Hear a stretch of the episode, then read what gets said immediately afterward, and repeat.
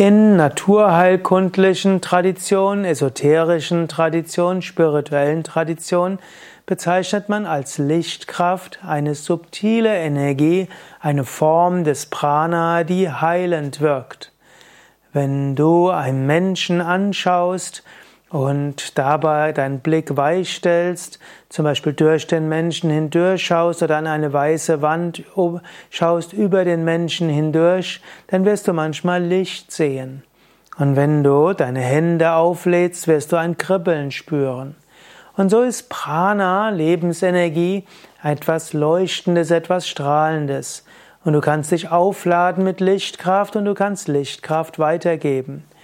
Wenn du jeden Tag deine Asanas übst, dein Pranayama übst, deine Meditation übst, das mit Mantra verbindest, lädst du dich mit Lichtkraft auf.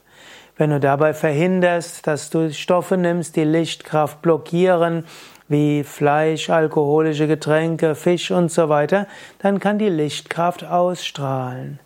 Und wenn du dann Güte besitzt und anderen helfen willst, dann wirst du ein leuchtendes Wesen, das allen Lichtkraft gibt.